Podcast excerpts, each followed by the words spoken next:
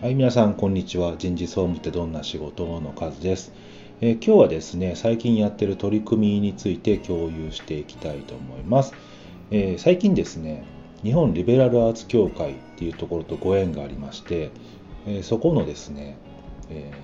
曜日ごとに担当を決めてブログを書いていこうなんていう企画に参加させてもらってます。で自分はですね、水曜日を担当してまして、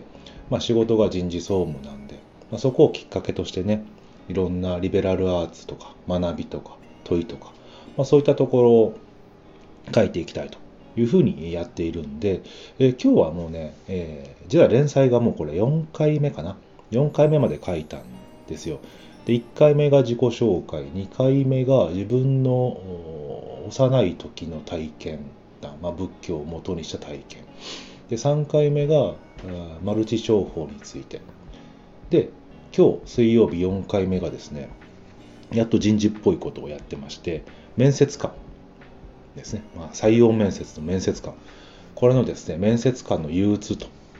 いうところをテーマにしてですね話をしてます。でこれですねうんどんなことを言ってるかっていうと今の就職面接ってあのなんかルールがめちゃくちゃ決まっててあんまり面白くないんですよ。あの正解があるというふうに誰もが信じててその正解に近い学生を演じようとする人たちとその正解に近い学生を取ろうとする企業みたいな構図になってるんですよね。これって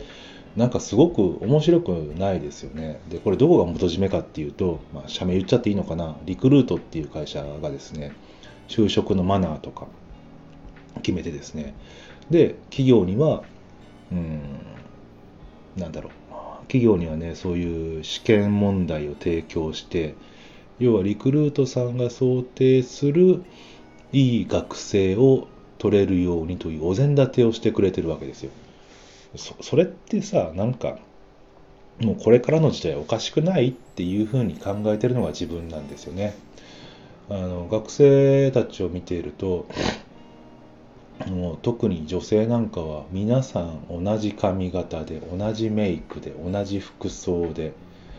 あの見ててですね なんか気持ち悪いんですよね、まあ、服装はいわゆるリクルートスーツ。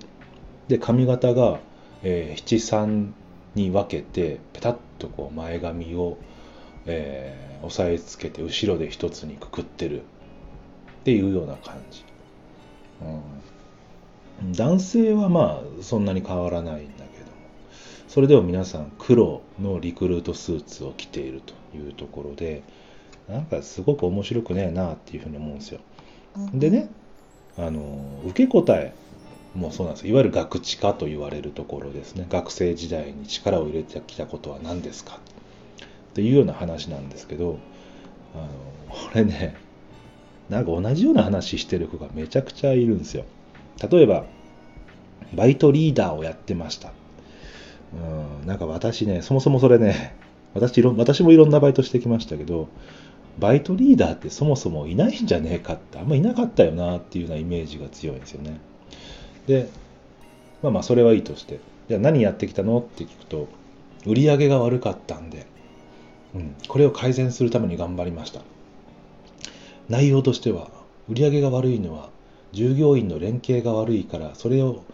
連携を良くするためにコミュニケーションを良くするために問題点を書き連られた連絡帳連絡ノートを作ってそれを共有することでみんなの連携が上がり意識が高まり売り上げが上がりました。本当なんかなそれはな。本当にそんなんで上がると思います？皆さん。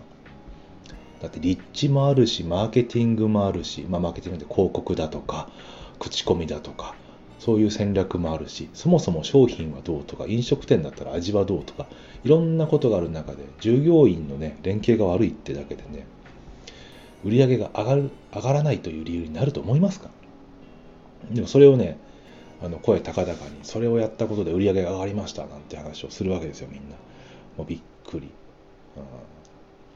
まあそんなことをね思いながら面接をしてるんででその話をね突っ込んで聞いていくとやっぱり詰まるわけですよやってない子たちは。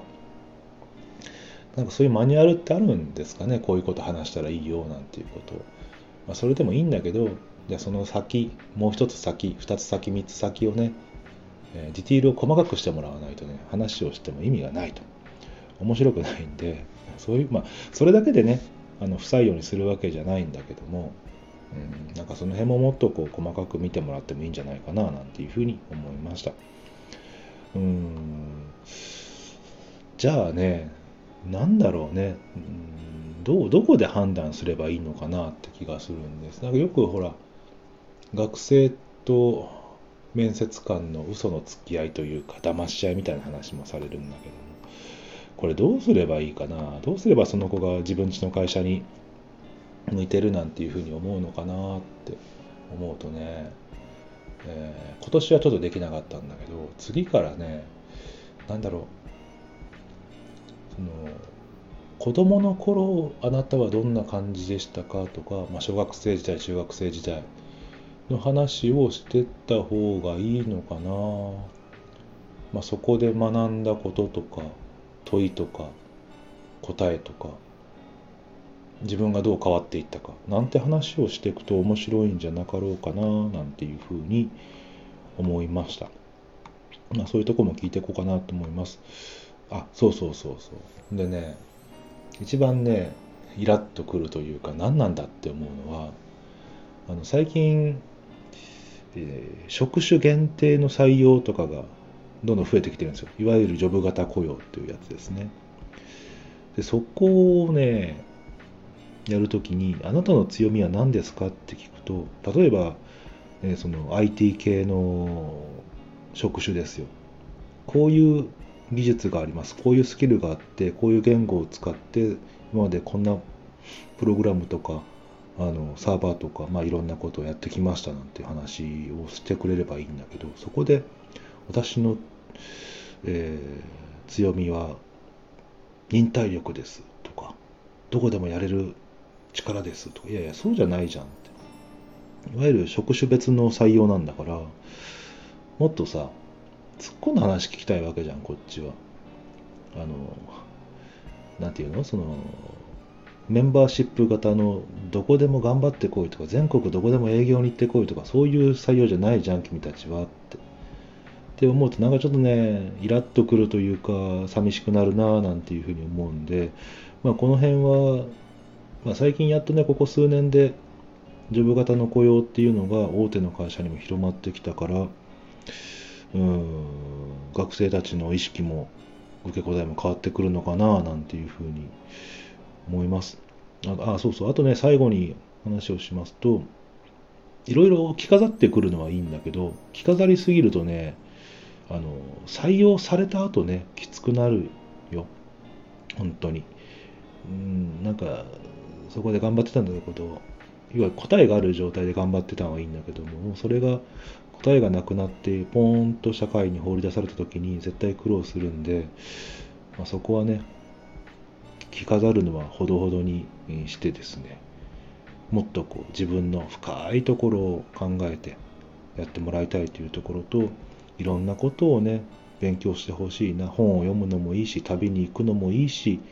いろんな人と喋るのもいいんだけどもそういうことをやってもらってね深みを持ってもらう、まあ、これがリベラルアーツっていうんですかね。教養というか、まあ、その辺を身につけてもらうっていうのが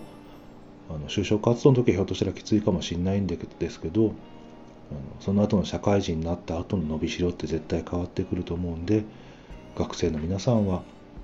是非ね本物の教養、まあ、自分本物の教養って何だって思うけど自分が好きなこととか雑学でもいいし